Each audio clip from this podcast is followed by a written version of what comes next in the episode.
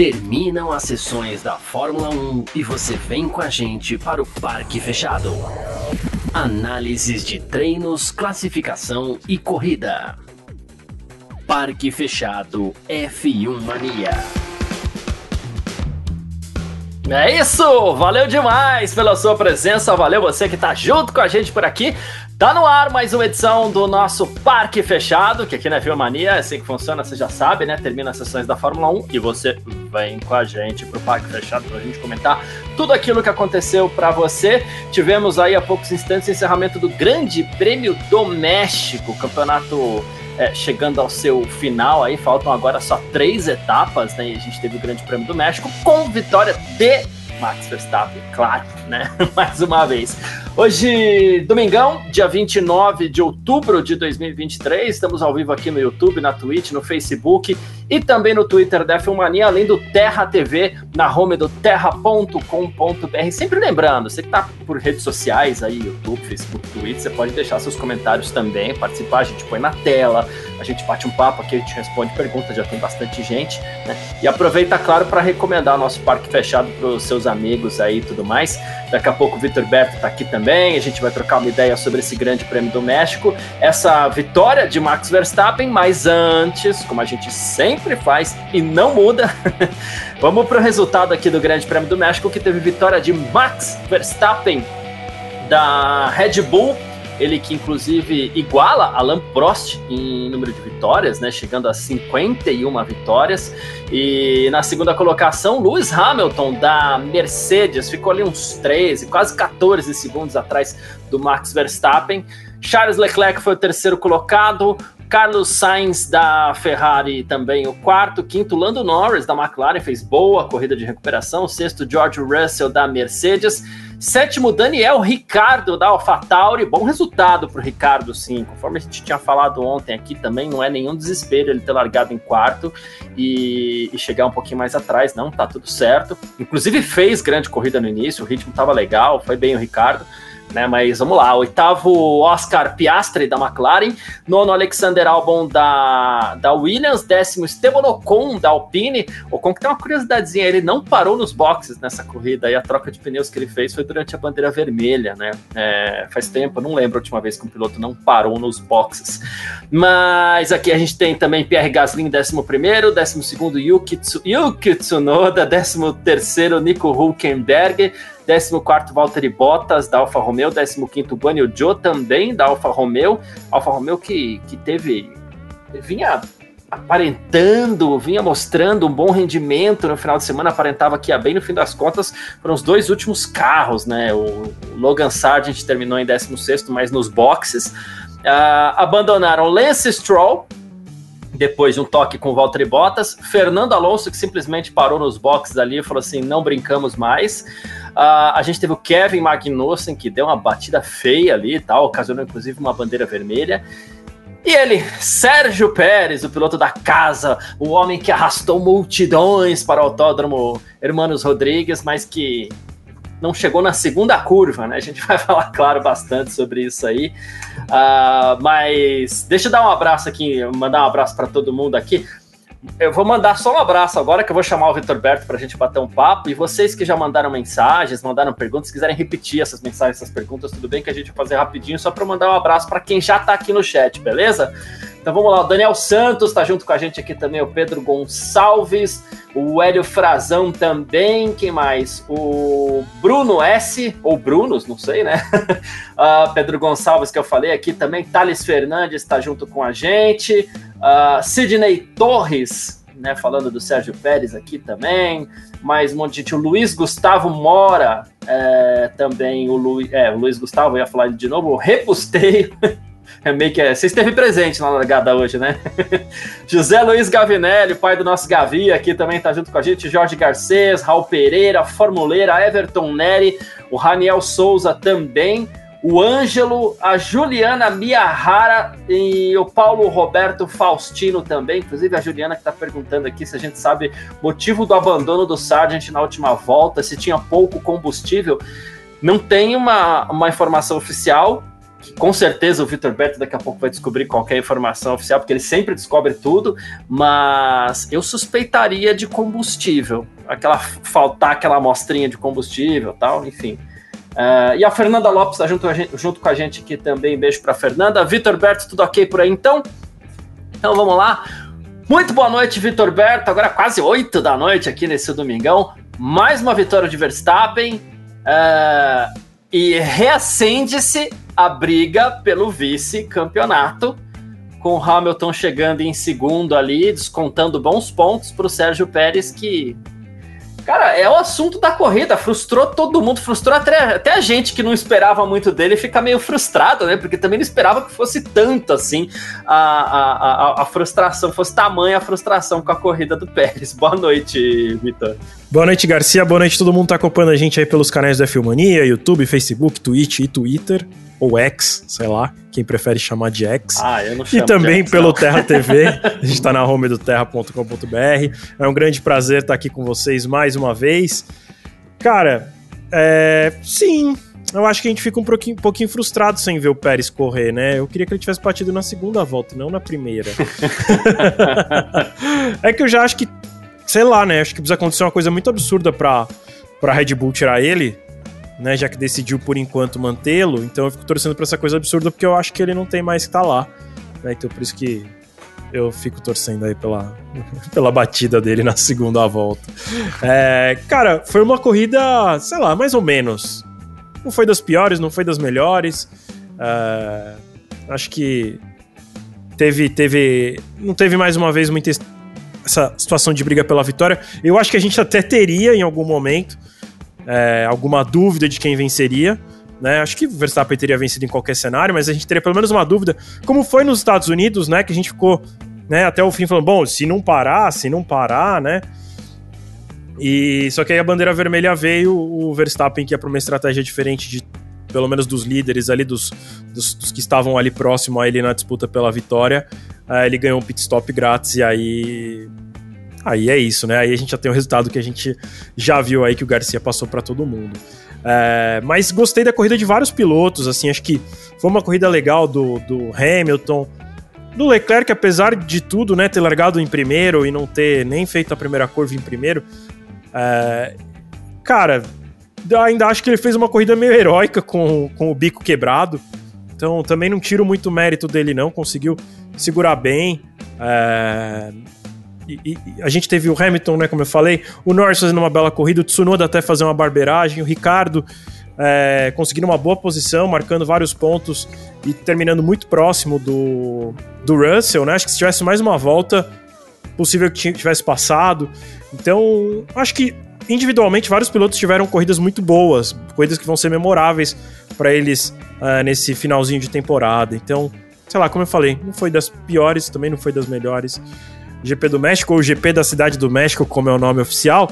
E aí, Garcia, antes de passar a devolver a palavra para você, eu queria é, já começar pelo fim. Estamos já em Race Week, GP São Paulo, é, tá. GP de São Paulo. A gente está aí na semana que começa agora, nesse domingo.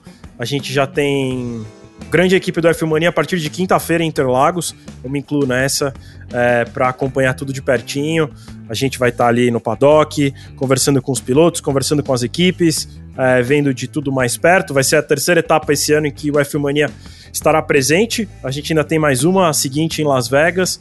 Então tem também um finalzinho de temporada animado para todo mundo e ansioso para é, ouvir da galera que também vai para a corrida esse final de semana, né? Já que a nossa IGP de casa para quem para nossa audiência do Brasil, que eu imagino que é a maioria das pessoas que estão nos assistindo. Boa, perfeito. Notícia sensacional, inclusive. A exemplo do ano passado, estaremos lá novamente. E. Ô, Garcia, desculpa te interromper. Claro. Você falou que eu ia ter uma informação e eu tenho. Sempre tem. Eu tenho. o Sargent abandonou por um problema na, no sistema de bomba de combustível, né? Então, eu acho que era por falta de combustível, mas eles falaram que é um problema no sistema de bombeamento de combustível na bomba de combustível. Então, provavelmente devia estar sem combustível para ter aquela amostra que a gente falou ontem, ontem, que eles precisam ter no final da corrida. Ia terminar em 12, ficou em 16, não fez muita diferença. Uh, e que bom que foi porque o carro deu problema e não ele. Você até brincou que podia ser que ele estivesse passando mal. A gente já viu ele abandonando corrida esse ano, passando mal, mas dessa vez foi o carro que não estava bem. É, porque eu já imaginei uma seguinte, uma seguinte situação onde ele ficou surpreso porque é, sofreu com calor no Catar. Eu falei assim, ele tá surpreso novamente que ele vai sofrer com falta de ar na cidade do México, né? A 2 mil metros de altitude. Então a gente já começa a pensar coisas desse tipo né? Mas daqui a pouco ele vai sofrer, sei lá, com. Vai ficar surpreso com, sei lá, poluição em São Paulo, qualquer coisa assim, né? Uh, mas vamos lá. A gente. Quando o Vitor fala de uma eventual dúvida em quem poderia ganhar, é porque a gente viu o pessoal tentando ousar um pouquinho mais uma vez para cima da Red Bull, onde o Verstappen aparentemente ia mesmo para duas paradas nunca sabe, né? Meio que uma surpresa. Ah, de repente o pneu aguenta até o fim. Mas é, é, é tava quase tudo muito claro ali que ele ia para duas paradas, então o pessoal começou a arriscar um pouquinho na estratégia, né? Você viu que a Mercedes segurou a parada para tentar uma só, as Ferrari seguraram uma parada para tentar uma só. E o cálculo rápido, que nem deu tempo de fazer o cálculo. Quando eu comecei a fazer um cálculo aqui, aconteceu a bandeira vermelha. Mas o cálculo rápido que eu faria é que assim, o, o Verstappen pararia novamente, voltaria atrás do Leclerc, e pouquinha coisa, ou pouquinha coisa à frente, o que talvez fizesse com que o Leclerc chegasse é, perto do Verstappen. É, eu acho que ele voltaria, corrida, tipo, né? sei lá, uns 10, 8 segundos atrás do Leclerc, quando ele parasse. E Muito provavelmente ele né? tiraria até o final. Porque querendo ou não, a corrida é muito longa, né, em número de voltas, são 71 voltas. Então a gente fica com a sensação que parece que tá acabando, né, mas ainda tem muita volta tá, para acontecer. E ele estaria com pneu novo, Leclerc com pneu já mais judiado também, então é um, um pouquinho, seria um pouquinho mais complicado, né? O tipo de coisa que a gente nem ia ficar criticando o Leclerc aqui, que hoje, inclusive, fez uma boa corrida, diga-se passagem, né? Mas essa. A, a, gente sempre fala, né, Vitor? Poxa, vem a bandeira vermelha, ah, que legal, vai bagunçar tudo. Hoje foi o contrário, né? Algo que a gente esperava que poderia ter uma certa emoçãozinha no final ali, a bandeira vermelha veio e resolveu tudo, porque aí o Verstappen pôde fazer a sua troca de, de pneus, né? É, quando teve a bandeira vermelha eu falei, ah não, estragou a corrida. que era isso, né? O Verstappen ia trocar de pneu tranquilo. É, os outros nem precisavam trocar, porque tinham acabado de trocar, né? Acho que o Hamilton, talvez, entre ali os adversários dele, era o que tinha mais voltas, acho que tinha nove nos pneus duros. Não é que existia uma necessidade de troca, trocou, mas não era uma coisa, meu Deus, preciso trocar. É, até como você estava falando agora há pouco, muito provavelmente ele tentaria até o final da corrida. Então, é, é, foi, foi uma pena. Acabou sendo um banho de água fria. Tinha a expectativa de uma nova largada, né, em que o Verstappen largaria em primeiro, tendo uma galera atrás dele podendo pegar o vácuo, e também essa largada, essa segunda largada depois da bandeira vermelha, acabou que não teve nenhuma briga de verdade, ninguém passou ninguém. Foi, foi interessante que é, o primeiro lugar que é o mais ameaçado no México, porque a distância entre o ponto de largada e a primeira curva é muito grande, é, ele largou bem e ele, sinceramente, acho que não foi ameaçado em momento nenhum. Acho que quem mais foi ameaçado foi o Sainz de passar o Hamilton. Que o Sainz chega a colocar até fora da pista, né? para evitar um, uma batida na traseira do Hamilton. É, momento nenhum parece que o povo ali é ameaçado, né? Quem vai. Nenhum deles, né? Seja o Leclerc, o, Hamilton, o, o Verstappen. Uh, e é isso, assim, Verstappen sendo Verstappen mais uma vez, ele acaba vencendo de maneira fácil, né? Foi Sim. fácil, mesmo ele largando de terceiro. É, é isso. Uh, e, rapaz, é, é, algumas coisas que acontecem são uma loucura, né? A gente viu um pódio ali. Assim que aconteceu o lance do Pérez, e já vamos entrar nesse assunto aqui, mas antes, deixa eu só fazer aqui, ó. Temos um. um... Hoje eu já sei o que são CLPs, hein? que são os pesos chilenos aqui. AIV Soluciones de, de, é, de, do Chile, né?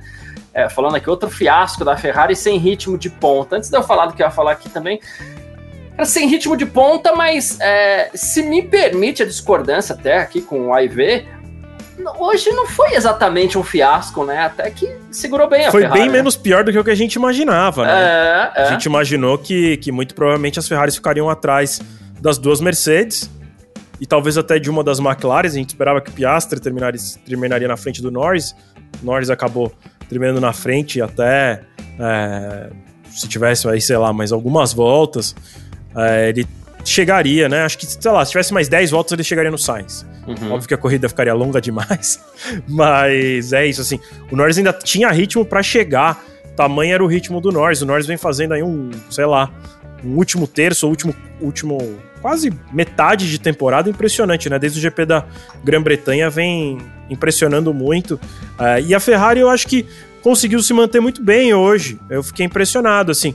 Né? Óbvio que talvez o AIV esperava uma vitória do Leclerc, eu terminar em segundo, né? Porque largou em primeiro. Mas perto do que a gente esperava, que eu e o Garcia, a Ferrari foi melhor. Né? A gente esperava que eles fossem despencando, principalmente ao final de cada instint, a gente não, não viu isso. Né? A gente viu uma, uma Ferrari que, como eu falei, assim, me impressionou muito o Leclerc fazer a corrida inteira sem o end plate, né? Que é aquela finalzinho de asa, né? Da asa dianteira. É, fez a corrida inteira tranquilo, né? Não, não teve momento nenhum pressão do Sainz que vinha atrás dele, falando: Nossa, eu tô mais rápido, deixa eu passar. Então foi. A Ferrari fez uma boa corrida. E surpreendeu muito ontem também, né? Então Sim. acho que, que no fim a Ferrari vai se segurando bem. É, ainda acho que o carro da Mercedes é melhor, é que falta muita velocidade reta. Hamilton sofre muito para passar as Ferraris, é, mas, mas é, o, o, Russell nem conseguiu passar o Sainz, né? Ele tentou muito na primeira metade da corrida. É, então acho que se falta ritmo de ponta, né? Que, que falta ainda para Mercedes. A Ferrari deixou claro que tem, tem ritmo ali na, no, no, de velocidade final. Falta um pouquinho ainda de, de cuidar bem dos pneus, mas hoje, de novo, surpreendeu bem. Talvez porque numa pista muito abrasiva tudo mais, mas, de novo, nos surpreendeu positivamente. Boa, é isso. Uh, bom, agora puxando aqui, porque eu ia puxar, que é um dos assuntos da corrida, e a, essa questão da, da, da frustração com o Pérez. Eu fiz uma brincadeira ali no nosso chat da, da redação, porque no Texas o Verstappen foi vaiado pela torcida lá. E a gente falou ontem, poxa, proximidade com o México, o Texas já até foi do México, tem muito latino por ali e tal. É, então o Verstappen acabou sendo vítima da torcida lá no Texas, lá em Austin, semana passada. E eu falei assim, poxa vida, depois dessa bobagem que o Pérez fez hoje, espero que a torcida não resolva vaiar o Verstappen novamente, que não tem nada a ver com o bolo, né? E a torcida vaiou o Leclerc. Eu posso estar muito errado, mas eu suspeito que isso tenha gerado aquela confusão que você me mandou.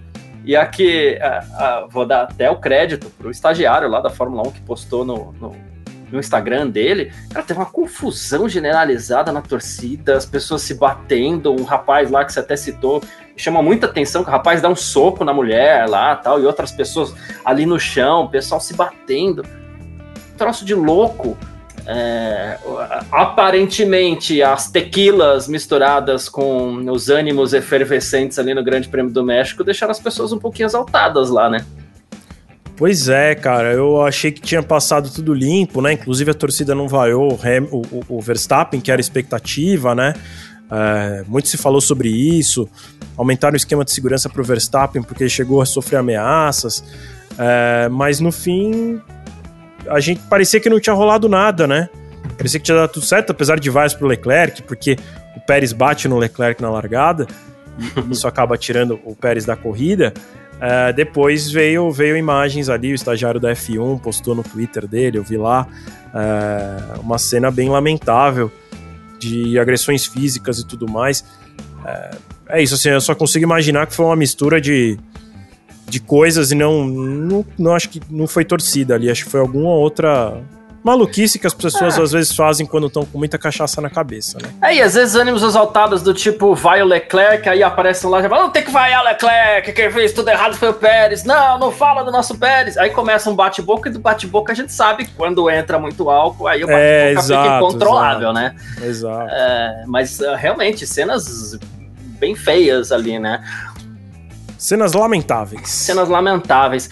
Em que pese esse acontecido, a torcida mexicana não merece um Pérez, né? não merece. Tão engajados, né? Tão não. engajados, tão apaixonados, né? Tão parecidos Lotaram conosco, inclusive, né? Sim, super, né? É, lotando a pista lá, as arquibancadas completamente lotadas e acabam tendo é, esse, um piloto que acaba deixando muito a desejar, né? É, é, putz, é. Cara, é, é, muito, é muito frustrante, né? Porque a gente. Eu não lembro da gente ter vivido isso, honestamente, né? Ainda que o Rubinho aqui em Interlagos tinha muita dificuldade, né? É, ia sempre mal, né? Fazia pole, não, não terminava a corrida. Andava tal. bem e dava azares. Então, exato, assim, é. ele, ele, não, ele não ia bem no Brasil, mas o resto do ano ele ia bem, sempre onde esteve, né? E aí eu quero dizer, eu tô, eu tô falando isso pensando quando ele corria na Ferrari, né? É, ou na Brown, quando a Brown, quando ele correu na Brown e a Brown andava muito bem. Porque é a, é, a, é a comparação mais próxima, né? Que é os mexicanos têm um piloto que corre na melhor equipe ao lado do melhor piloto. Uhum. E a gente uhum. viu, né, isso com o Rubinho, né? Correndo na Ferrari, com o, o Schumacher ali do lado. E o Pérez não entrega o que o Rubinho entregava, né? É, então é muito frustrante, porque é isso, a gente não chegou a viver essa frustração de. Imagina o Rubinho correndo lá na Ferrari e ele tendo um ano em que ele não termina várias corridas, não passa para Q3. Na época do Rubinho, na Ferrari nem tinha Q1, Q2, Q3, mas é, vivendo uma situação tão ali, é. ruim, é. né? Que, que não. Ele tava ali como a gente compara né, o, o Pérez ao Bottas, né? Que assim, Rubinho sempre tava ali, assim como o Bottas. Se não ganhar, é o Rubinho que vai ganhar, é o Bottas que vai ganhar. Tinha uma etapa ou outra que o Rubinho não entregava, tinha, como todos os pilotos têm etapas outras que não vão bem, o Schumacher tinha, o, o Hamilton tinha, tem e tinha. É, o Verstappen também, né? Teve um começo de ano que não foi bom, ano passado, começo de ano também não foi bom. É, então, o México sofre mais do que a gente, né? Que tem a oportunidade de um piloto ali numa posição tão boa, mas que aí acaba não entregando. É, é. E um exagero por parte do, do Pérez, que eu fico me imaginando na situação do Pérez, assim todo mundo sabe, o próprio Pérez sabe que a posição dele está em risco. Por mais que eu acredite que seja muito pouco risco, mas o risco existe. Ele perder a posição dele na Red Bull. Né? É, eu acredito ainda que a Red Bull vai acabar mantendo ele para o ano que vem.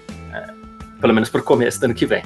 Uh, e aí o cara larga bem, porque ele largou bem, ele, o start dele foi legal, se, se, se colocou bem ali entre todos, você vem por fora, geralmente, é, você recolhe. Então, mais ou menos, uhum. a lógica seria o seguinte: você tinha três carros emparelhados. Você tinha Verstappen, Leclerc e Pérez. O Leclerc recolhe para o Verstappen e o, o, o Pérez recolhe para os dois. Essa seria a lógica. Mas com esta posição em risco, a impressão que dá ele Cara, aí eu vou pegar de novo a frase do Milton Leite que eu usei semana passada. Ah, agora eu se consagro. É porque ele falou assim, pô, tem a chance de sair líder dessa curva. E aí ele foi pro tudo ou nada e deu nada, né? Deu nada, deu nada, exatamente. Foi exatamente isso, Garcia. É, bom, e espero que seja isso mesmo, né? Não tem como a gente adivinhar o que tá na cabeça dele, mas que seria muito pior se fosse a situação em que é, ele tá lá e, e simplesmente não foi nem os, agora eu se consagro, ele só tava no meu Deus, eu preciso mostrar serviço, né? Que é diferente do agora eu se consagro, né? O agora eu se consagro não necessariamente tem pressão. Uhum. É, tipo, é só uma vontade de se dar bem. Agora, agora existe a situação de que você tem muita coisa na cabeça passando ali, de tipo, putz, se eu for bem nessa etapa, vai para, vão parar de falar tanto meu nome, que tem que ir na imprensa, né? Uh, e eu tô em casa. Putz, é... faltou cabeça ali, independente do cenário, faltou cabeça para ele, né? E. Muito é... por conta, talvez, exatamente dessa pressão. Talvez se ele não tivesse nessa pressão, dá para recolher, mas. Ah, não sei, não sei também, porque é a corrida em casa dele, né? Depende da pressão, não sei. Não sei. Não sei eu no lugar dele se eu não vou no agora eu se consagro. Correndo em casa, né? É...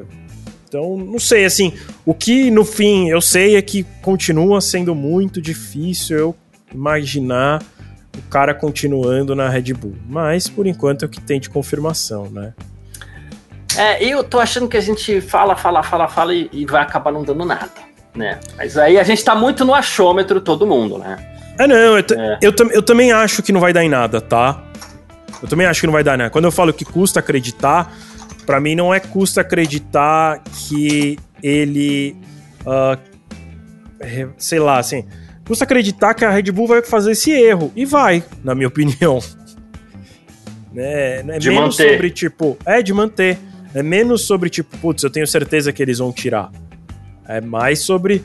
Cara, eu não acredito que eles vão, vão deixar e vão. Eu não acredito no sentido mesmo do, do indignação, sabe? Uhum. Não é sobre uma afirmação que não, deixar porque eu acredito que não vão deixar. Não, é, é indignação mesmo. Eu acho que no fim é isso que você tava falando. A gente vai falar aqui, todo mundo tá falando, não é só a gente, né? É, não é só a imprensa brasileira, a imprensa do mundo inteiro tá falando. Tá muito pressionado.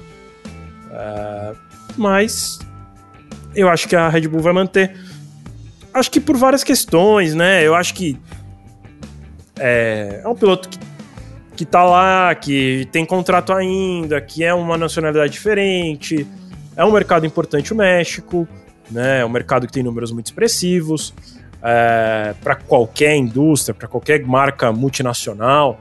É, então, é, e vamos lembrar, tem três corridas por ano nos Estados Unidos e as três corridas com proximidades ali do México, né? uhum. né? Então tem uma comunidade latina muito grande na, em Miami, como o Garcia lembrou ontem, o Texas já fez parte do México e Las Vegas não é tão longe assim. Né? Provavelmente vai ter uma comunidade latina grande também daqui a, a três semanas lá em Las Vegas. Então. É... E a gente tem um piloto latino, né? que é o. É, só tem um piloto né? latino. Então, é interessante do ponto de vista de marketing ainda. É, e talvez seja trabalhoso demais tirá-lo. E querendo ou não, tirá-lo e colocar outro piloto, existe um risco também. Se colocar o Ricardo. Ah, o Ricardo marcou um monte de ponto hoje. Bota lá ele. Vê o que ele fez na McLaren. Bota ele lá. Ano que vem ele vai igual ou pior que o Pérez, porque o Pérez, querendo ou não, ainda tá na vice-liderança. E aí, como é que explica? Né? Então. É... Por isso que eu acho que no fim eles vão manter o Pérez. Mas eu não manteria. Só porque, enfim, eu sou passional demais. Eu já cortaria e vai próximo. E eu não colocaria o Ricardo também, não, tá? Seria direto pro Lawson? É. Porque o Ricardo, ele só fica mais quantos anos na Fórmula 1? Mais um, dois? Uhum. Né? Tipo, se ele entrar na Red Bull no que vem, talvez ele ficaria mais duas temporadas. Já bota direto o Lawson pra ver se o Lawson dá certo ou não. Se não der certo também, já saca já e bota logo outro. Também. é, porque, cara, a gente reclama muito, né, na Fórmula 1 que os pilotos ficam muitos anos e a fila não anda. Né? Tem uma fila de jovens gigantescas. A gente vê agora, falando só dos brasileiros, o Drogovic continua sem conseguir uma vaga. Né? Acho que depende um pouco da história do Sargent, mas minha sensação é que o Sargent vai ser renovado. É... Também não é informação, é só um feeling meu. Talvez depois do GP de São Paulo e de Las Vegas a gente tenha mais informações. São duas etapas que o Drogovic vai comparecer. É, então dá pra gente conversar um pouco com ele. Não que ele também possa falar muita coisa, mas dá pra sentir um pouco o clima das coisas. É, e às vezes conversando com gente próxima a ele, patrocinador dele, que aí com certeza vão estar nas duas etapas. Né? E. E aí os outros, assim, falando de Enzo Fittipaldi, né? Que é um piloto na Fórmula 2. É, ele vai fazer um teste pela Dale, Cone na, na Indy e o Pietro, que era outro piloto de teste, estava aí, vai correr, já foi confirmado na Hey Hall Letterman para ano que vem na Fórmula Indy também. Então, é, a gente ruma para ter três pilotos brasileiros, dois já abrindo mão do caminho para a Fórmula 1, ao que tudo indica, né? O Drogovic, a gente ainda não sabe o que vai acontecer da carreira dele ano que vem, mas ou vai correr num WEC ou não vai continuar sem correr de nada. E a gente tem o Bortoleto, que vai entrar na Fórmula 2 ano que vem, a gente ainda não sabe em qual equipe, é, mas é isso. Né? E aí, como não anda a fila, como não abre vaga, os pilotos, e de novo, eu tô falando do Brasil, mas tem todas as outras nacionalidades do planeta é, é. que não chegam, não conseguem, né? É, a gente viu na, na sexta-feira, acho que cinco pilotos novatos andaram, o Oliver, Oliver Berman fez um baita de um treino livre, super destaque para ele, e não. Não tem não tá vaga pra ele, é, né? Não, não tá perto, ninguém fala dele. Ah, quem sabe ano que vem, quem sabe em 2025. Não se fala, porque não abre vaga. Então eu sou a favor. Assim, bota o Lawson lá no que vem, se for horrível, próximo. E, não, e aí não é só na vaga da Red Bull, não, em todas as equipes. É, eu volto a, a, a, a, falar sobre. Assim, a gente vai ter muito piloto se aposentando nos próximos. fora, nos próximos dois, três anos. E ao mesmo tempo, é exatamente isso que me incomoda. A gente não tem uma fila. Quem tá na fila hoje é Lawson. Drogovic tá na fila. É, ele tá na né? fila. A gente não sabe muito bem que posição da fila ele tá, né? Mas tá lá. Tá lá. E tem. Vai. Pra gente ir até forçar um pouquinho, se lembrar de mais algum nome aí, você até Theo me fala, Pucher. mas assim. É, então, o Theo Porcher mais distante, eu ia falar de outro nome, que parece que tá melhor nessa fila, embora distante, até o Mick Schumacher, que já correu.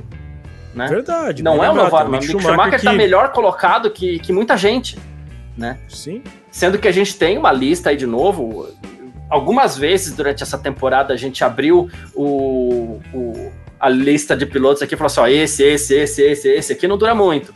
Né? A gente tem um Alonso aí aparentemente já com. Falar português, claro, aqui se me permite, mas já tá com o saco cheio também, parece, porque a Aston Martin andou para trás.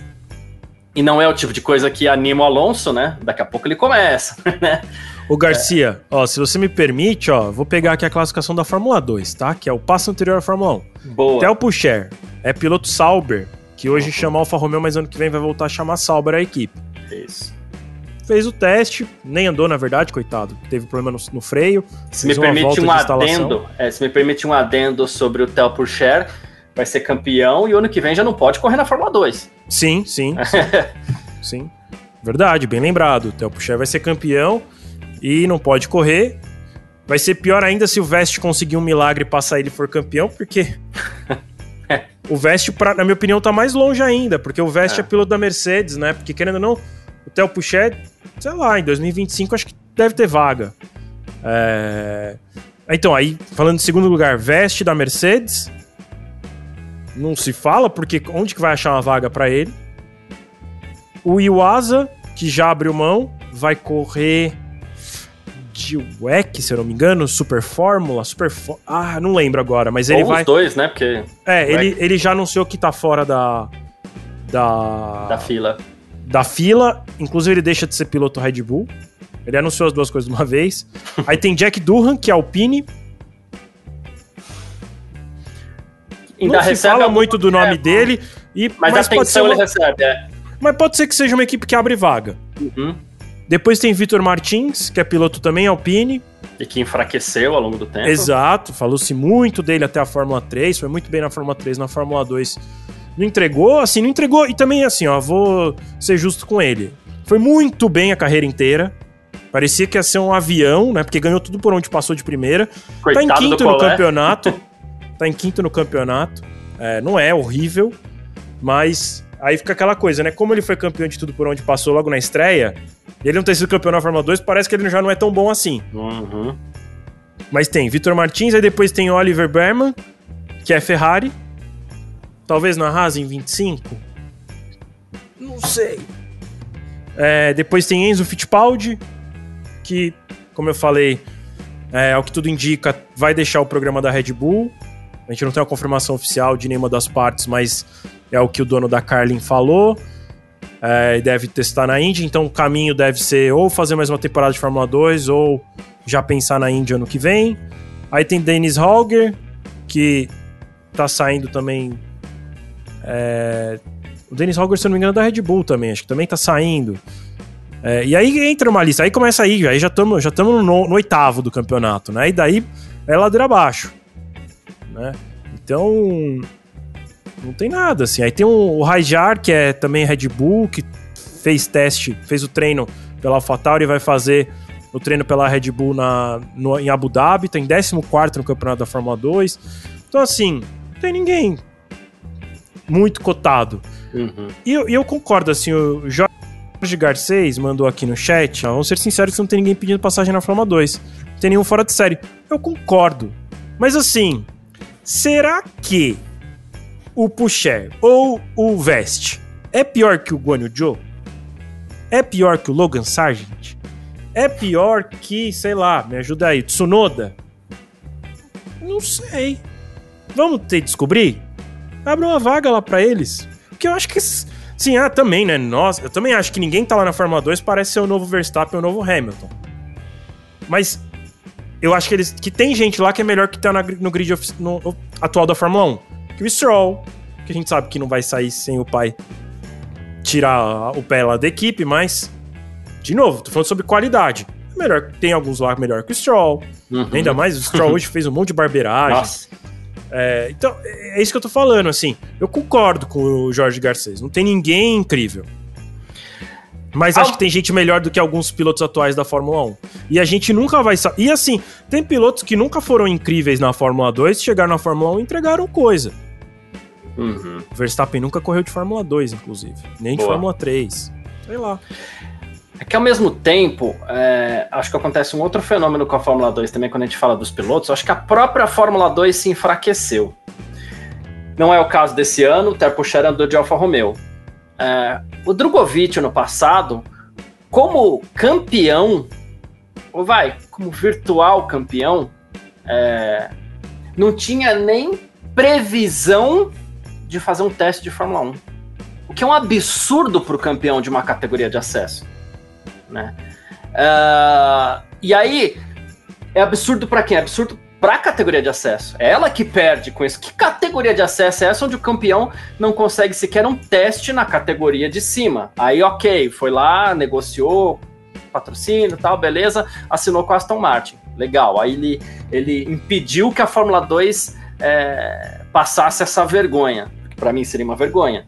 Né? Aí o Theo Burcher, sexta-feira, foi lá, assim, ele teve problemas, acontece no carro, mas ele foi para a pista com para fazer um teste, legal. Mas o campeão tem que ser mais valorizado, tem que acontecer alguma coisa para a própria categoria ficar mais forte. Eu acho que é isso, ela vai ficando aos poucos meio de lado também. E a gente vai falando menos, porque se o campeão não, não se destaca a esse ponto, também não tem muito porque é, não tem muito razão de existir, pelo menos não com tanto apoio da FIA, assim. O Garcia, o comentário da Fernanda Lopes aqui no chat eu acho cirúrgico. É, trazer aqui pra tela. Uhum. Né, ela falou: se não tiver novos nomes, não tem renovação.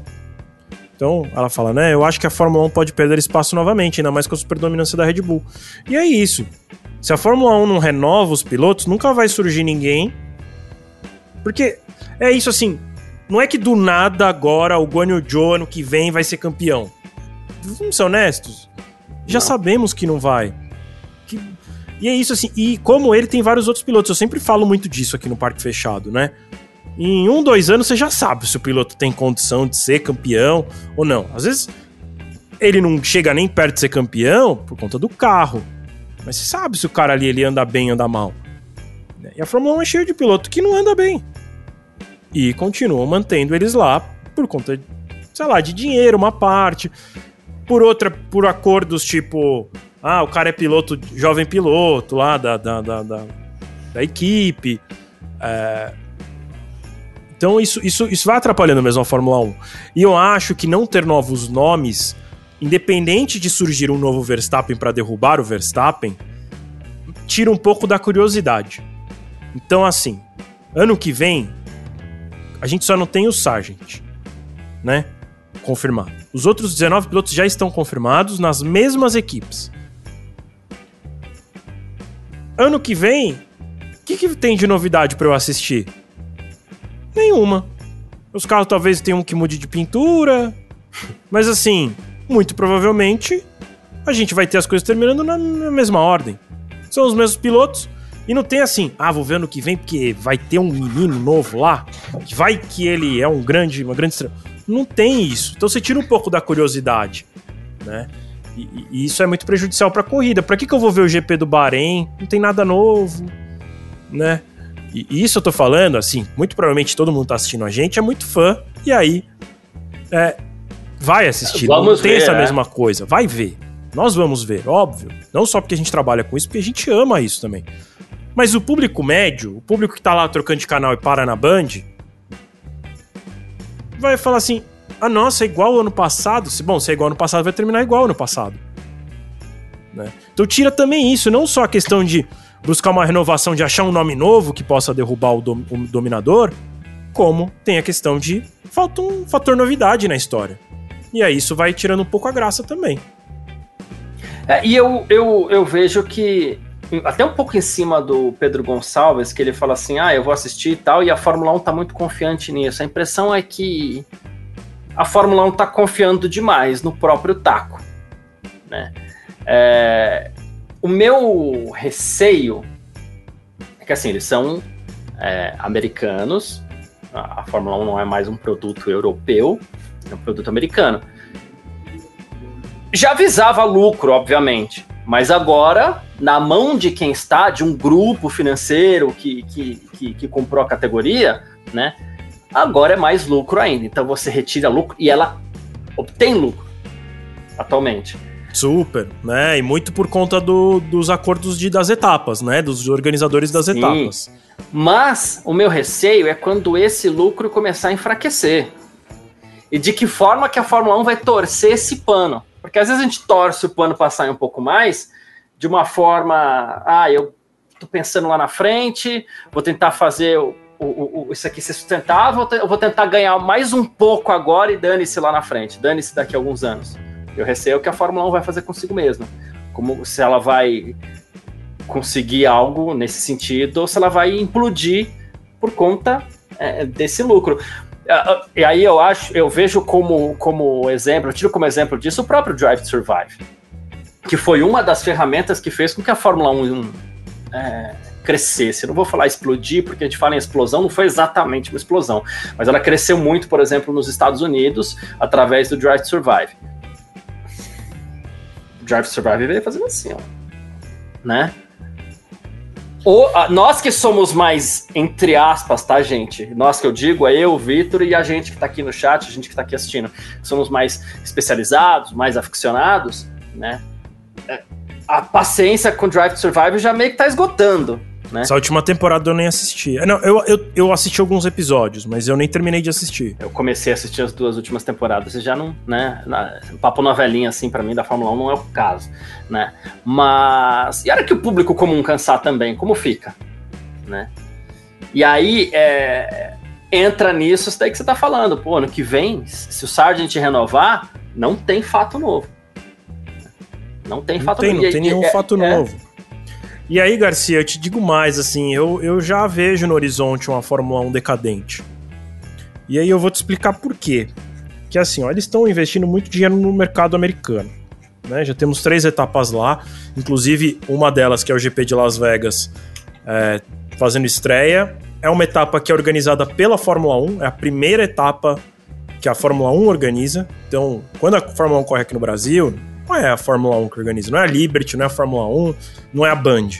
É um organizador que vai lá, investe o dinheiro da empresa dele para organizar e fica com o dinheiro dos ingressos, dos camarotes, né? Dos camarotes, eu digo, de algumas vendas de camarote.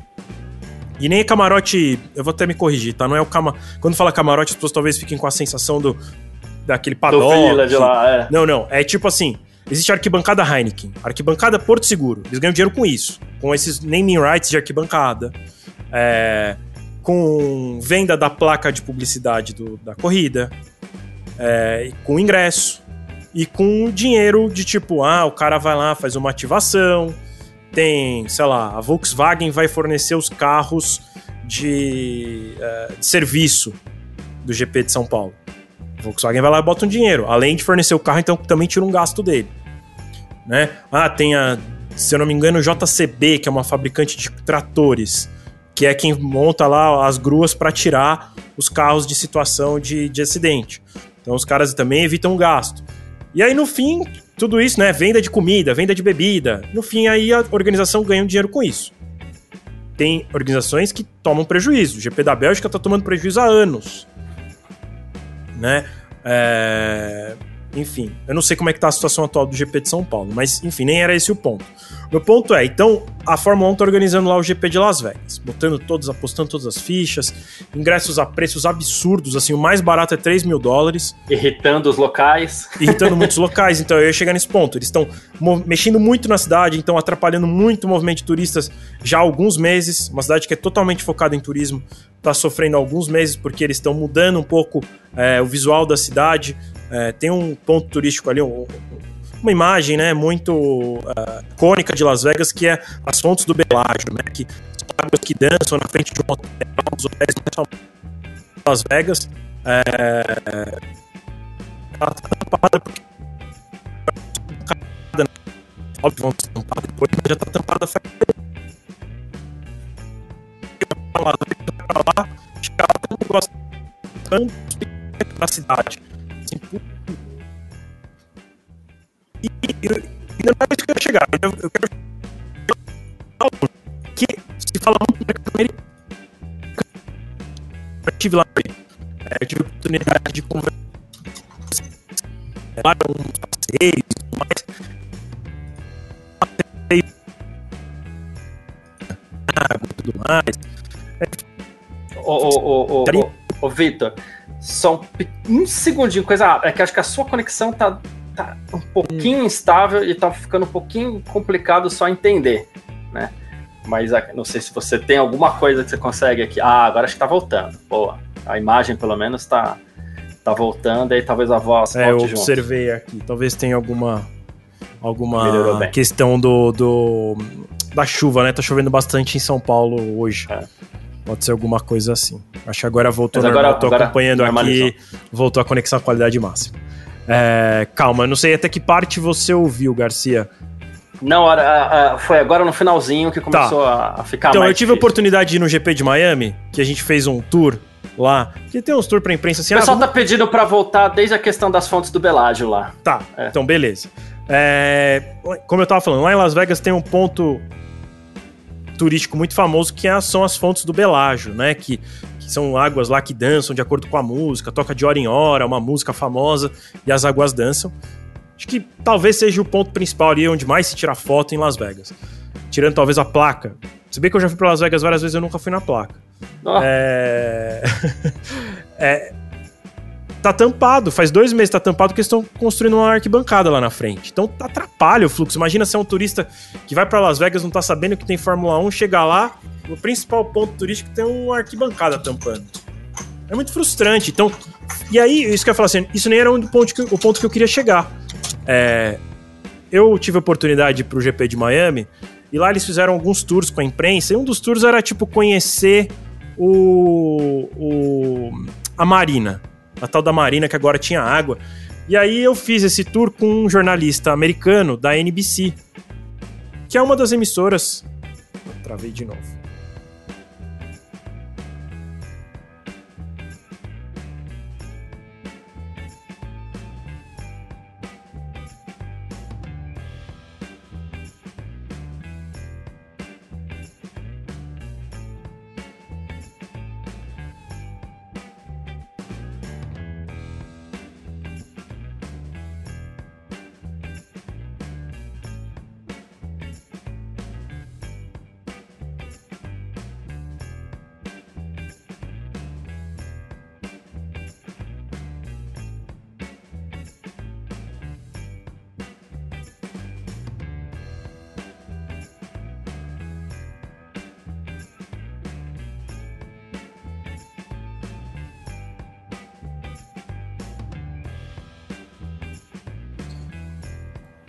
Eu acho que a gente tá, a gente tá com problema pra, com, com o software aqui da, da transmissão. Então, eu não sei se vocês estão nos ouvindo, eu vou tentar olhar o chat pelo meu celular para ver se, se vocês estão acompanhando é, a gente. A gente tá com um probleminha aqui técnico que não foi. É, não foi. Não, aparentemente não foi meu computador que estava com conexão ruim, era, era um problema do software de transmissão. Agora eu tô, tô vendo o pessoal falando que tá me ouvindo. É, eu vou continuar de onde eu tava parando. Então, lá no. eu tô tentando contar essa história, sempre parece que trava na mesma hora. É, lá em, em Miami, eu tive a oportunidade de fazer um tour lá pela tal da Marina e eu tava com um jornalista é, da, da NBC, que é a emissora que transmite várias categorias. Era NBC Sports especificamente. E lá ele, ele contou pra gente que a audiência da Fórmula 1 nos Estados Unidos é muito menor que a da NASCAR. Que já não, que não é o esporte mais, é, mais, como se diz, mais popular dos Estados Unidos, né? É um esporte que, inclusive, sofre bastante preconceito lá nos Estados Unidos, porque é, eles chamam de esporte de caipira. Lá, popular é principalmente basquete futebol americano. Então, é, eu vejo que mesmo nos Estados Unidos, a Fórmula 1 tá sofrendo muito para conseguir se estabelecer. Os caras estão botando muito dinheiro, aumentando a quantidade de etapas, fazendo eventos absurdamente gigantescos.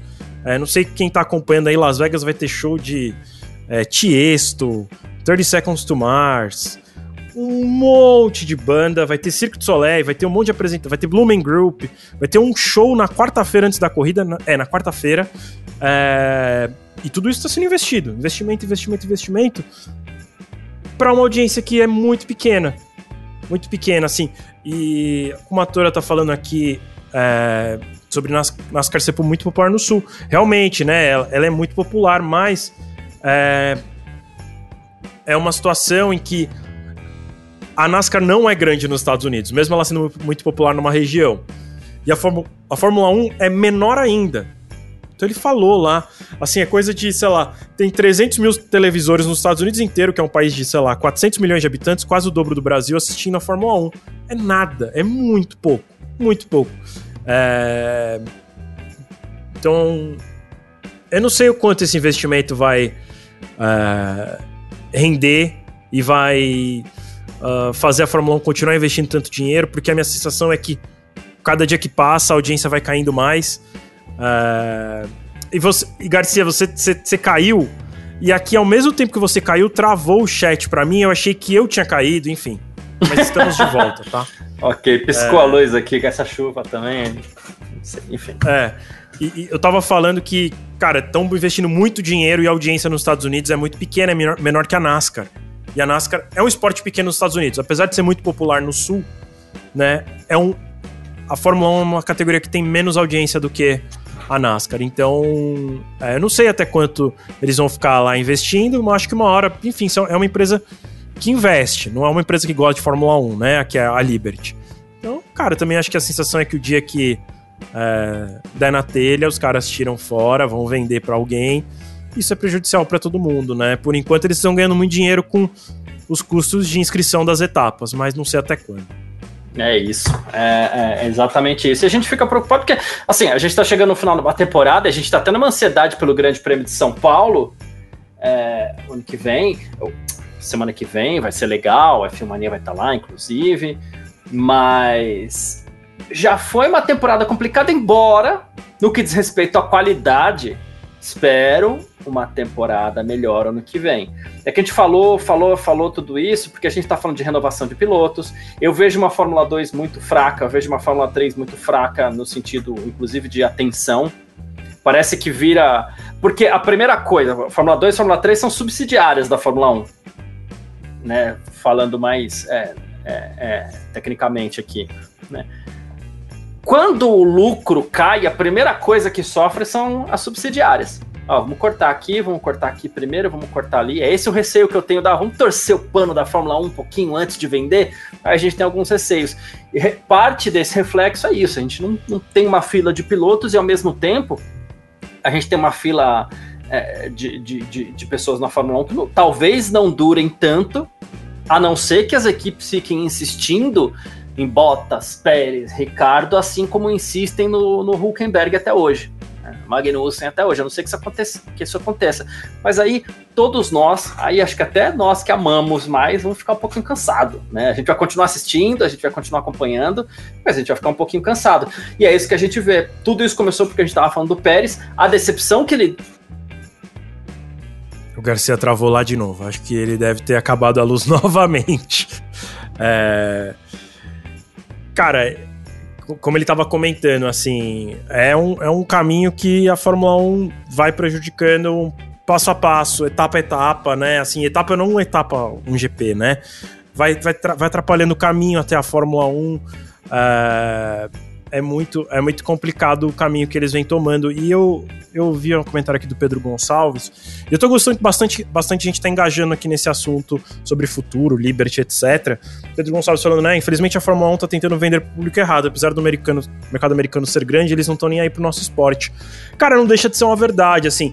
É, é um mercado grande, é um mercado com muito dinheiro.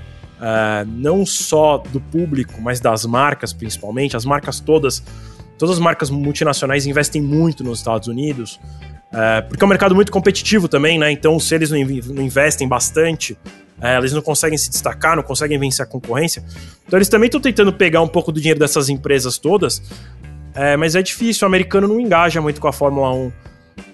É, o americano gosta muito de esporte americano, principalmente, né? Poderia citar a NASCAR, mas como eu falei, a NASCAR é pequena. Se a gente for longe, é futebol americano, NFL, é um esporte americano. O basquete é um esporte americano, é praticado no mundo inteiro, mas é um esporte americano. É, o beisebol. O beisebol eu acho que não. Eu acho que não é um esporte americano. Não sei. Eu sei que um dos melhores do mundo são os, são os japoneses. Mas os cubanos são muito bons, enfim. E mesmo o, o beisebol não é um esporte muito consumido nos Estados Unidos. Eu diria que ele é o terceiro ou quarto esporte da América. É, ele é forte nos Estados Unidos porque o mercado latino consome muito. É, então, a Fórmula 1 está tentando se igualar a esses, mas eu acho difícil. Acho difícil. É... E, e, assim, né? Kamato... Kumatora comentando aqui, né, que americanos são os maiores consumidores de esporte do mundo, tanto que eles são sempre os maiores medalhistas das Olimpíadas. Não só porque eles são consumidores de esporte, mas porque isso vai desde a escola, né? As crianças praticam esporte porque isso ajuda a conseguir bolsa para a faculdade, né? Então, eles vão se formando desde cedo atletas. Né? Então, isso também ajuda muito a história de uh, se Sei. tornarem. tá de volta, né? Se tornarem não só consumidores, mas praticantes de esportes. Né? Então, é um. É um. É um caminho que a Fórmula 1. Porque assim, né, também não tem americanos praticando, né? O kart não é uma coisa popular nos Estados Unidos. É, sempre que eu vou para lá eu procuro pista de kart. Tem uma ou outra, Orlando, próximo de Orlando tem uma boa. Aí não é por causa dos brasileiros, tem, um, tem uma pista, por coincidência, né? Em Orlando tem uma pista muito boa. Mas a maioria dos lugares tem kart, mas é kart elétrico, inclusive, com Santo Antônio. É, é outra coisa, não é o kart profissional. Né? Então, é, é, muito louco, assim, que, que infelizmente o automobilismo não é algo que, que pega eles. E talvez porque não dê para praticar também na escola, como é, como eu tava falando agora, né? De ser uma formação que veio desde criança. É, é muito diferente. Então eu não sei como a Fórmula 1 precisaria fazer para se encaixar bem no mercado americano. Fato é que, por enquanto, não colou. Colou a série, né? Colou a série. A série foi bem, mas fora isso, não, não deu certo. E eles usam muito aquele formato de oval, muito porque é quase o que a gente vê lá no lugar da Peraltada, que é o estádio lá de, de, de Hermanos Rodrigues, né? O oval ele te permite uma visão de arena para aquele esporte ali e tal. Tem uma, uma questão diferenciada nesse sentido também, né? É, o Garcia, é não, outra sei se forma. Gente, não sei se a gente vai mudar de assunto, mas ainda queria vamos, falar de um. Ah, claro, vamos. Só que é o. Para responder aqui uma, a pergunta do Jorge, que eu não sei se é uma pergunta de verdade, se é um questionamento pra gente, mas pode ter várias dúvidas aqui, né? perguntando: não era mais fácil construir um autódromo em Las Vegas, já que eles já estão gastando tanto dinheiro? Duas coisas. Primeiro, já tem um autódromo em Las Vegas, uh, não precisa nem, nem construir. Uh, apesar de provavelmente ter que adaptar muito para receber a Fórmula 1, mas já tem um autódromo lá. Mas o fato principal não é esse. Né? O fato principal é que eles querem correr num lugar é, visualmente que, seja muito impactante. Então, eles vão correr na avenida principal, que é chamada Strip, onde ficam todos os hotéis de Las Vegas. E tem um motivo também ligado a isso, que é os patrocinadores da corrida são todos é, os hotéis e tudo que está ali em volta é, da strip. Então, é, tem mais isso, assim, que faz com que eles queiram fazer uh, ali perto, né? Ali fora de um autódromo e ali no centro, uh, enfim, onde, onde tudo acontece ali de Las Vegas. O Garcia teve mais uma vez um problema técnico, hoje tá difícil aqui. É, Queria, queria saber o que mais vocês querem ouvir. Acho que a gente ainda não passou pelo, pelo acidente do Pérez. Uh, depois vou esperar mais um tempinho para ver se o Garcia volta, que com certeza é um assunto que ele vai querer falar aqui junto com a gente. Uh, queria destacar a grande corrida que o Norris fez, largou lá de trás, né? Largou da 17 posição, se eu não estou enganado. Uh, fez uma baita corrida, né? Achei. Achei. Uh, bem surpreendente, assim, né? Que eles foram, foram conseguindo fazer uma construir uma boa corrida para McLaren, né? Uma boa corrida para o Norris. a bandeira vermelha ajudou um pouquinho, né? Ele, enfim, conseguiu se aproximar mais dos outros pilotos. É, teve um momento interessante ali entre ele e o Piastri, né? A McLaren falando que o Piastri precisava aumentar o ritmo, que se não aumentasse, é, ele ia ter que deixar o Norris passar. Ele deixa o Norris passar pouco tempo depois e o Norris depois é, consegue fazer as ultrapassagens. Então é, foi, foi bem interessante a corrida do Norris hoje. É, acho que é um dos pilotos candidatos de muita gente a piloto do dia. Foi um dos que mais tomou voto hoje. É, confesso que eu não lembro quem terminou o piloto do dia. Se alguém no chat puder falar, eu não, não lembro quem terminou com o piloto do dia. Se foi o próprio Norris. Então, é, teve, teve uma corrida muito boa do Norris, vale um destaque para ele. É, a Kumatora falou pra gente falar aqui do Stroll, cara. Que corridinha do Stroll, não é mesmo? Que corridinha do Stroll. Poxa vida, ó, o Pedro Gonçalves tá falando, a Fernanda também falando que o Norris foi piloto do dia. Então, como eu falei, provavelmente muita gente tá aqui no chat deve achar que, que o Norris foi também o piloto do dia. A gente vai chegar lá, segura um pouquinho aí seu voto, daqui a pouco a gente fala disso. Mas falando de Stroll agora, Stroll, cara, em primeiro lugar, Aston Martin fazendo um final de semana para esquecer, né? Dois finais de semana seguidos. É, se desse, acho que eles deviam voltar, voltar com o carro do Qatar. Nossa senhora, que corridinha bem fraca da Aston Martin. O Alonso é chamado para abandonar. Uh, o Stroll fica na pista, mas fica atrapalhando boa parte do tempo. Uh, e, e, e, aí o, ele tem momentos ali de fechar muito uh, adversário e no fim ele tenta quase numa manobra parecida com a do Pérez do agora eu se consagro. Ele tenta passar o Bottas, ele passar dois pilotos ao mesmo tempo, que o Bottas estava brigando com outros pilotos. Ele se joga de uma vez, acaba tendo um toque e, e abandonando a corrida. Porque eu sei que o Bottas foi chamado é, para para como chama? Para a sala dos comissários, mas ainda não temos nenhum resultado. Deixa eu confirmar se já tem alguma coisa aqui, mas acredito que não. É... Não, a gente ainda não tem nenhum resultado em relação ao Bottas. Ele só ele tava ele faz 35 minutos que ele foi para a sala dos comissários, então ainda não tem nada. Então, vamos ver como é que vai caminhar isso. Não acho que os comissários acharam que, que, uh, que o Bottas foi culpado, mas a gente ainda não tem nenhuma posição oficial sobre é, nenhuma decisão dessa investigação. Uh, cara, Fe, Fernanda Lopes está perguntando aqui por que, que a gente acha que Aston Martin está tão ruim. Não sei, a gente. Assim, a gente falou na etapa passada um pouco sobre isso que é parece que Aston Martin tem uma parte lá dos engenheiros e mecânicos que não gosta da nova gestão, né, da gestão do Stroll. E muita gente boa saiu de lá. Então parece que isso também vem fazendo a qualidade cair, né? Eu lembrei de. É uma equipe que originalmente é a Jordan. Então a Jordan fez bons carros, Force India fez bons carros, a Racing Point chegou a ter um bom carro, é, mas por fim a gente teve é, é, agora Aston Martin no seu segundo ano de, com esse nome.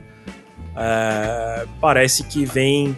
Começou muito bem o ano, mas não consegue segurar porque acho que falta ali bons é, aerodinamicistas para segurar o desenvolvimento da equipe e um pouco vem por conta desse, dessa insatisfação que uma galera que trabalha lá dentro vem tendo com, com todo, todo a administração né, da estrutura e isso vem, vem contando, vem pesando contra a equipe. Eu acho que por isso o Aston Martin não vem é, mantendo o nível, nem de, nem de, mas nem de longe, que tá muito longe, né? De longe, de muito longe, é, o nível que eles tinham no comecinho da temporada. É isso. Vou pedir desculpas para você, Vitor, para todo mundo que tá acompanhando a gente aí, mas parece que tá um pouquinho complicado manter aqui, mas vamos ver se agora vai, né? É, pelo que eu percebi, vocês estavam falando de Aston Martin. É, falamos de Norris é. também, né? Até não, não, não, não, li o comentário da Juliana Miyahara aqui, que o Jorge Garcês até elogiou o comentário, vou trazer aqui para a tela. Né, ela fala: Norris fez uma boa corrida, mas não acho que um piloto que classificou mal é preciso escalar o pelotão inteiro mereça o título de piloto do dia. É. É um bom ponto, é um bom ponto. É. A gente chegou a comentar e isso. E ele foi ajudado vezes, um pouquinho né? pela bandeira é. vermelha, como eu falei é. também no meu comentário.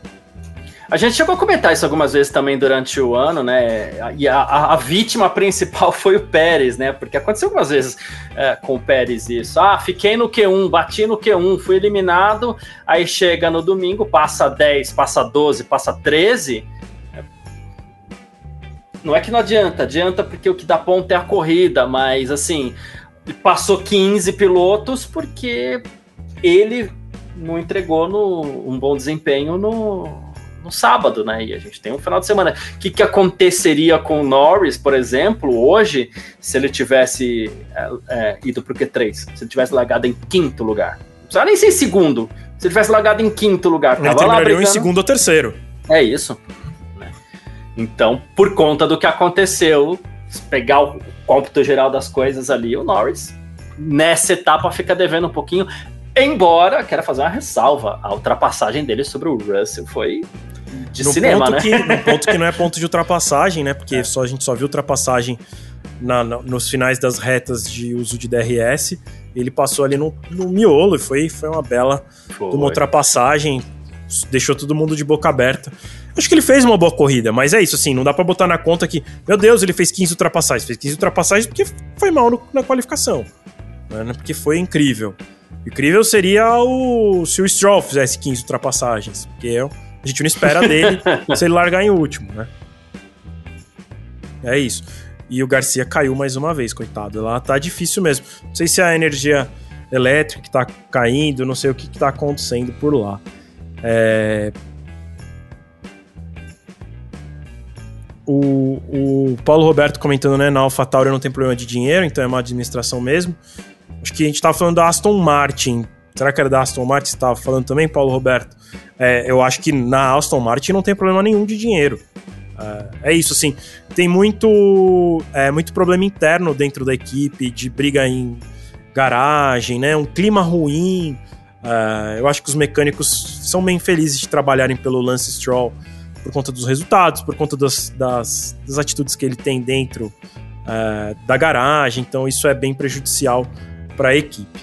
É... Fernanda fazendo comentário aqui de, né, vamos chamar de clubista, mas para mim, tirando o Verstappen, que foi impecável, o melhor foi Hamilton. Corrida limpa, largou em sexto, pegou o pódio, administração de pneu sensacional. Pois é, o Hamilton fez realmente uma boa, uma boa corrida. É... Ela falando, né, apesar da idade, o Hamilton anda entregando muito essa temporada. Fez uma bela corrida, né, fez, fez uma corrida boa, é... fez enfim, fez fez ultrapassagens, ficou em segundo. É, acho que também, enfim. Vou guardar meu voto pro final, mas ele fez, fez sim uma boa corrida. Acho que pelos treinos livres a gente não esperava que ele fosse terminar na segunda posição, talvez nem no pódio. Né? A Mercedes parecia estar muito mal no México, mas conseguiu é, fazer um, um, bom, um bom resultado final. E o Paulo Roberto, lembrando que além de tudo, Hamilton conseguiu fazer na última volta a melhor volta da corrida, já com os pneus gastos, pneu médio gasto, né? Fez a melhor volta da corrida, conseguiu um pontinho extra. Realmente, assim, foi, foi, uma, foi uma boa corrida e ajudou muito ele a se aproximar do Pérez no campeonato, né? Ele tá aí agora a 20 pontos do Pérez. Se não tivesse sido desclassificado é, do GP uh, de, do GP dos Estados Unidos, ele estaria a dois pontos, se eu não errei a conta. Acho que a dois pontos. Então, é, o, o, Hamilton também fazendo aí boa, boa, uma bela de uma corrida. Garcia, por curiosidade, acho que o povo quer saber, é energia elétrica na sua casa que tá caindo? É energia elétrica, cara. Tá aqueles, Aquelas piscadas uma atrás da outra, né? Raríssimo ter problema com isso aqui. Mas hoje é isso que está acontecendo e, e o problema é que assim o modem demora um pouquinho para ah, dar sim, aquela sim. Quando ela volta, o modem demora. É, é. E... Mas vamos lá. a gente tava falando do Hamilton, né? Fez uma bela de uma corrida, fez a volta, melhor volta no final com pneus médios muito usados, uhum. né? Foi surpreendente, assim, ainda mais depois é, dos treinos livres na sexta, que ele tava muito mal, né? Parecia que iria mal. E eu falei, né? Se ele não tivesse sido desclassificado dos Estados Unidos, estaria acho que a dois pontos do Pérez. Né? Porque acho que ele foi segundo nos Estados Unidos, minha memória é ótima. Foi segundo nos Estados então, Unidos. Então estaria dois é pontos. É estaria dois pontos, porque ele tá 20 agora atrás, estaria dois pontos. Até o, o Pedro tá falando isso aqui, né? Se não tivesse sido desqualificado de Austin, hoje ele estaria apertando a corda no pescoço do Pérez. Aí Mais eu falaria, do que isso, talvez ele passar, né? Talvez ele tivesse passado, porque o Pérez teria chegado uma posição atrás. Ou duas, se a gente contar o Leclerc. É verdade. É verdade. É então, verdade. Então talvez ele já tivesse passado é o Pérez no campeonato. É verdade. Porque a gente só tá contando os pontos que o Hamilton deixou de marcar, mas o Pérez marcou mais porque o Pérez e o Le... porque o Hamilton e o Leclerc foram desclassificados, né? Ele ganha duas posições bem com lembrado, isso. Bem lembrado, bem lembrado. É. Então talvez ele já estivesse na frente, é, inclusive. É, talvez o Pérez perderia realmente o emprego no México. é, porque o, o Pérez está com 240, o Hamilton 220. Então, é isso. Ontem, e outra coisa que a gente falou ontem aqui, inclusive, né? A gente dava como certo o vice do Pérez. Já não dou como certo. Ainda acho que é favorito. É difícil tirar 20 pontos em três etapas. É, tem que acontecer tipo que aconteceu essa, né? Dele. Porque é assim, né? Mesmo se o Pérez bater aqui no Brasil. Vou esquecer pro sprint, tá? Se o, se o Pérez bater aqui no Brasil na corrida e o Hamilton terminar em segundo, que acho que é meio que o máximo que ele consegue, mas se bem que a Mercedes surpreende aqui no Brasil, e o Garcia caiu mais uma vez, coitado. Daqui a pouco vai queimar a geladeira dele lá. É, ele, ele. Ainda assim o Pérez fica na frente, né? Porque o Hamilton faria 18, então 20 de distância. É, difícil, assim, é difícil. Eu acho que o Hamilton vai passar, mas o, o Pérez segue favorito, porque precisa de ainda uma combinação boa de resultados, faltando três etapas e uma sprint. Vamos ver, vamos ver. É, expectativa, que boa parte das pessoas, né, dos fãs, ou mesmo dos analistas, é que se ele perder o vice, tem uma chance grande dele acabar caindo. É, a Red Bull já também já disse que mesmo nesse cenário ele não cai, não tem condição para ele não correr no ano que vem mesmo ele perdendo a vice, a vice-liderança do campeonato, perdendo o vice-campeonato, ele seguiria. É... tô, lendo, tô rindo aqui pelo comentário do Pedro Gonçalves, né? Falando pra, vamos fazer uma vaquinha pro Garcia comprar um, gela, um gerador a diesel. É... Mesmo, mesmo se o Pérez não for vice-campeão, a Red Bull diz que mantém ele na equipe. Vamos ver. Eu não acredito também 100% na Red Bull, não. É, pô, a Juliana Miyahara lembrando aqui sobre o Ricardo, né? baita corrida que fez o Ricardo hoje. Né? Largou da quarta posição. A gente falou ontem que a gente achava que ele não ia terminar mesmo em quarta, é muito difícil, né? É, o ritmo de corrida da AlphaTauri não tem muito, apesar do ritmo ser muito forte hoje. Me surpreendeu, porque o Tsunoda, se não fosse a barbeiragem que ele fez, é, ele teria passado o Piastre, teria provavelmente terminado em oitavo. Né? Ou mesmo se não tivesse terminado, passado o Piastre, terminaria em nono. Ricardo terminou num belo sétimo lugar. A gente achou que ele ia terminar entre oitavo e décimo, nono e décimo, né? Ontem. Ele terminou em sétimo, muito perto do Russell. Se tivesse mais umas voltinhas, eu acho que ele tinha passado. É... Mas sei lá, também é o que eu falei. Né? Bota ele lá na Red Bull, volta a ser o que ele estava andando na, na McLaren, todo mundo vai se arrepender. Temos que ver com muito cuidado. A realidade é que o, o, Ricardo fez muito, fez o fim de semana muito bem. A Juliana fala, né, desde ontem, mas mesmo sexta ele teve treinos livres fortes. É, talvez a Fatori tenha entendido bem o carro para o México. A gente tem que esperar e ver é, as próximas etapas. Eu acho que ainda Brasil e Las Vegas são corridas meio atípicas, diferentes dos outros circuitos do calendário, da maioria dos outros circuitos do calendário. É, Abu Dhabi acho que vai dar uma noção um pouco melhor, porque parece mais os circuitos da Europa, parece um pouco Bahrein, Qatar, enfim. É, então, vamos ver, vamos ver como é que vai ser, é, como é que vai ser esse ano, é, esse finalzinho de ano para AlphaTauri, se eles realmente melhoraram, se foi só um, uma etapa que vai, que vai bem para eles. Fernanda perguntando aqui, né? Russell não conseguiu passar o Sainz. Será que o Sainz é melhor que o Leclerc ou será que o Russell é pior que o Hamilton? Cara, a gente falou sobre isso ontem, né? Sobre Sainz ser melhor que Leclerc ou não. É difícil, na minha opinião, entre as equipes principais ali da Fórmula 1 é a pior dupla. Uh, por mais que né, tenha ali um, um, Verstappen e Pérez, o Pérez andando tão mal. Acho que quando a gente faz a média, porque o Verstappen tem uma nota muito alta, mesmo que o Pérez tenha uma nota baixa na média, a Red Bull tem ali uma dupla com uma nota boa. É, para mim, a Ferrari tem a dupla mais fraca. Então eu não, não, consigo dizer qual que é pior, se é o Sainz ou se é o Leclerc. Mas é, se o Russell é pior que o Hamilton, acho que, sei lá, o Russell não tem conseguido se adaptar muito bem às atualizações é, da Mercedes. É, ele começou o ano muito bem, assim como foi também é, no ano passado em alguns momentos, mas agora nesse final de ano o Hamilton tem se destacado. É, não sei, não consigo responder essa pergunta, Fernanda. Fiquei meio em cima do muro, né? Mas é isso, o Russell não conseguiu passar um Sainz. Eu acho que, mais por conta, acho que é mérito mais da Ferrari, não vou nem falar do Sainz, mérito da Ferrari é, por ter conseguido manter um bom ritmo de corrida. Não foi um ritmo, baita ritmo, mas foi melhor do que o que a gente esperava. Tá de volta aí, Garcia. Vamos ver se a luz não acaba de novo, né? Vamos torcer aqui. Tá tendo pescadas. Enfim, é, não sei, não sei nem dizer o que. O pessoal tá tava querendo fazer uma vaquinha para comprar um gerador a diesel para você. Vamos lá, um, alguma coisa, sei lá, um. um vou, vou no break. Um, no break, isso. Uh, enfim, sobre essa questão também tem um, um lance muito de, de velocidade reta, como se fala muito da Mercedes também, né? Mercedes que durante a, o período onde ela conquistou título atrás de título, a potência do motor era um dos destaques e sempre foi. Né?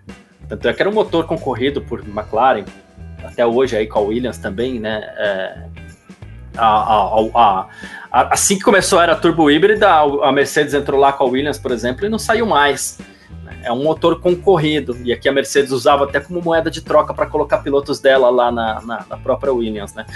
Mas com essa geração de carros, e a gente. Tem muita questão no resfriamento do motor, e aí menos resfriamento, menos potência para gerar mais, menos aquecimento. Do ano passado para cá, os motores Mercedes têm se destacado um pouquinho menos. É, então, assim, acaba sofrendo. A Mercedes chegava a dar 5, 6 km por hora mais lento do que a Ferrari na, na reta, nos treinos, né? Hoje é muito eu não louco isso, né, Garcia? Mas... Porque eles começaram a era turbo híbrida declaradamente anos depois contando que eles limitavam a potência do motor para a FIA não mudar a regra porque eles estavam muito à frente de todo mundo. E agora eles estão vivendo uma situação que é o contrário, né? Eu acho que eles o, o motor deles só não é pior que o da Alpine. Sim. Mas é um motor muito fraco. Né? Se bem que, assim, né? Não é que o motor é muito fraco. Eu acho a combinação do motor com o carro. Porque se a gente olha para Williams, que aí não tem aerodinâmica nenhuma, quando é circuito de alto eles vão muito rápido. E é o mesmo motor Mercedes. É, o próprio Aston Martin também é motor Mercedes, fez um começo de ano muito bem. Eu acho a combinação que não casa muito bem.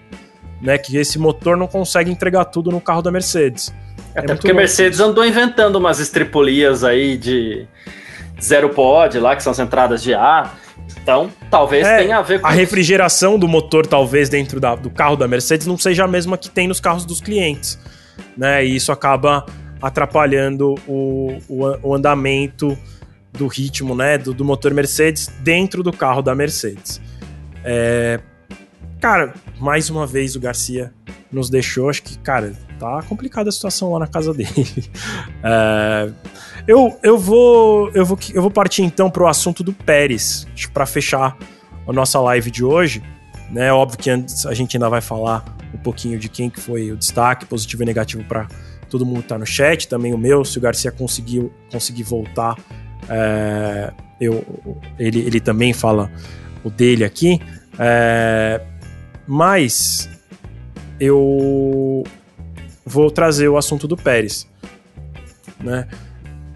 Cara, a gente teve aí uma largada que foi muito boa do Verstappen, fez uma baita de uma largada, é, já meio que era primeiro lugar antes de antes de conseguir né, da freada, é, e o Pérez veio naquele ritmo do agora eu se consagro, agora vai, agora vai, agora vai, ele faz a curva meio fechando, numa curva que não dá para passar três, ele foi muito otimista ali. Uma curva que não dá para passar três, acabou batendo no Leclerc. Ah, então, acho que é, incidente de corrida, se tivesse que dar uma culpa para alguém, seria do Pérez, porque ele deveria ter tirado o carro dali, foi muito otimista, mas não tem culpa de verdade, né? Não, isso não é o tipo de incidente que, que gera é, punição mesmo.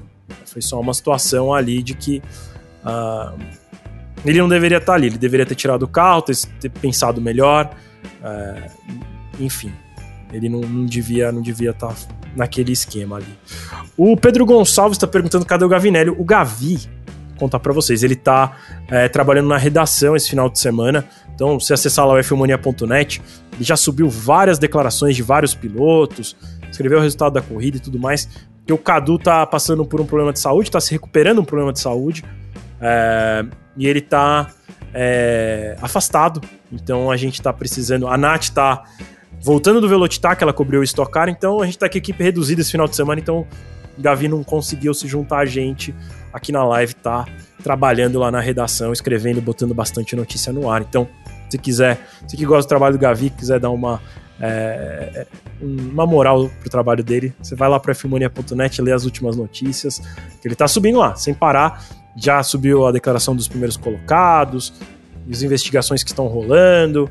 É, o Léo Marçom publicou agora há pouco também a notícia que o Verstappen, né, o Verstappen atingiu 51 vitórias, né, a mesma marca de Alan Prost.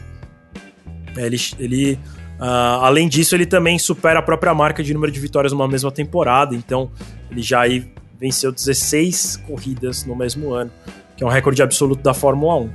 É, o recorde já era dele, né, do ano passado com 15.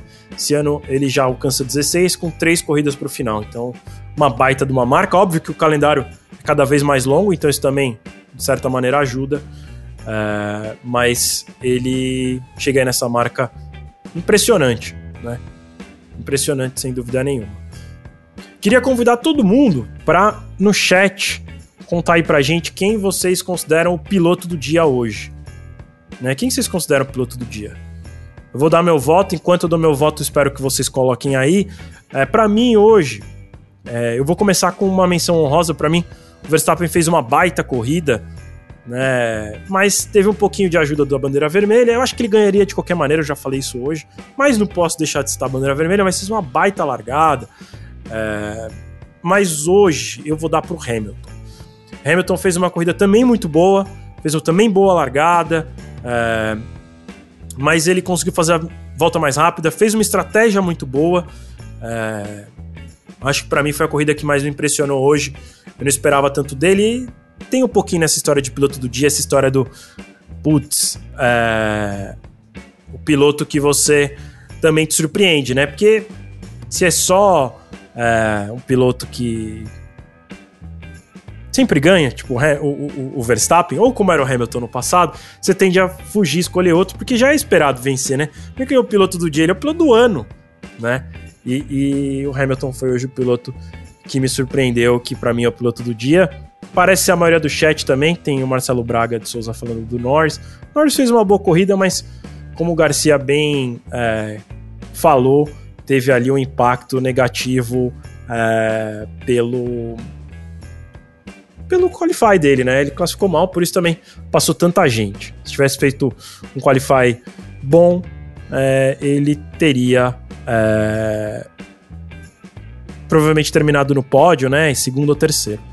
Então, é, a maioria do chat hoje mesmo foi pro Hamilton. A Fernanda Lopes lembra aqui do Ricardo, como menção honrosa, verdade. O Ricardo fez uma bela corrida por mais que ele tenha terminado atrás de onde ele largou, era o que o carro dele conseguia fazer, mais do que a gente imaginava que conseguiria fazer.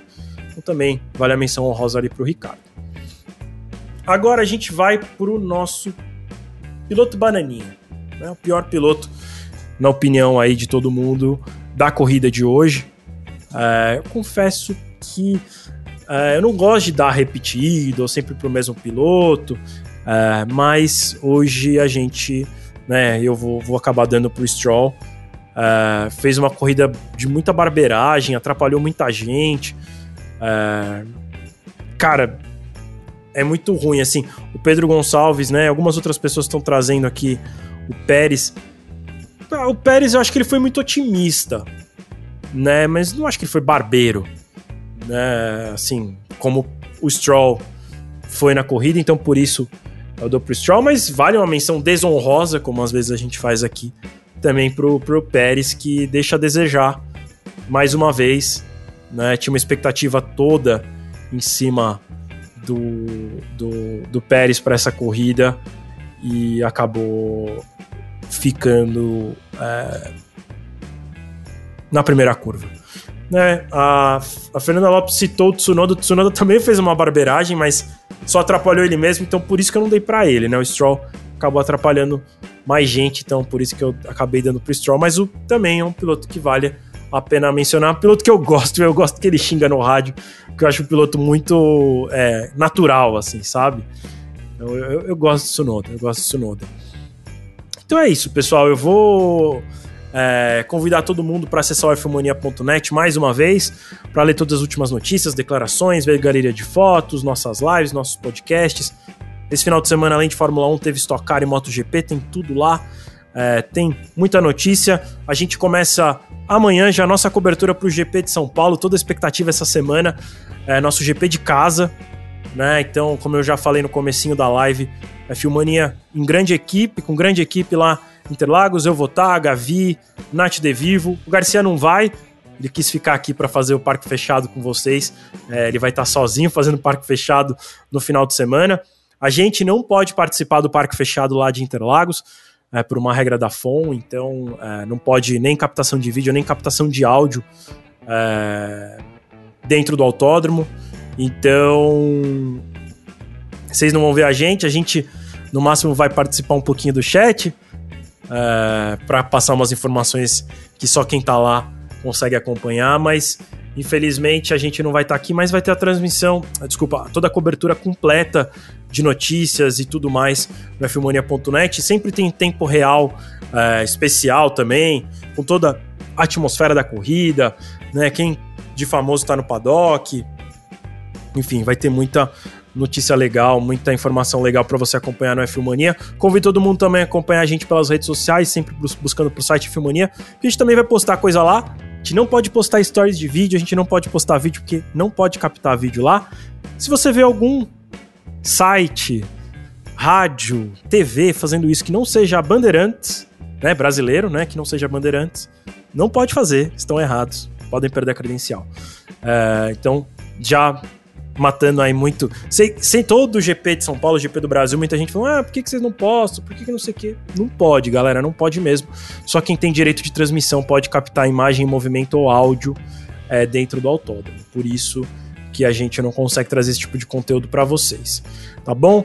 Então, é, eu vou passar os horários que é legal vocês para não se perderem. Eu sei que muita gente está acompanhando aqui hoje, vai estar tá lá em Interlagos, mas quem não tiver e quiser acompanhar pela F1 então é, na sexta-feira, o primeiro treino é às 11h30 da manhã, qualificação, porque ah, é corrida com sprint. Então, é, a qualificação do domingo, né? O grid de largada do domingo é definido na sexta, 3 da tarde. E aí, o sábado totalmente dedicado a sprint. 11 da manhã tem a sprint, 3 e meia. É, desculpa, 11 da manhã tem a qualificação sprint, né? Pro grid de largada sprint. 3 e meia tá marcado sprint. E no domingo, 2 da tarde. Domingo de Enem, sei que muita gente também vai acabar perdendo a corrida por conta disso mas depois você pode ler todas as informações no filmonia.net, tá bom? Parque fechado na sexta-feira às quatro da tarde, no sábado quatro e meia e no domingo às quatro, tá bom? Obrigado a todo mundo que acompanhou a gente até aqui. A gente volta com o GP de São Paulo, grande cobertura. É, um grande abraço para todo mundo. Cuide-se bem. Até mais. Tchau, tchau. Informações diárias do mundo do esporte a motor. Podcast F1 Mania em ponto.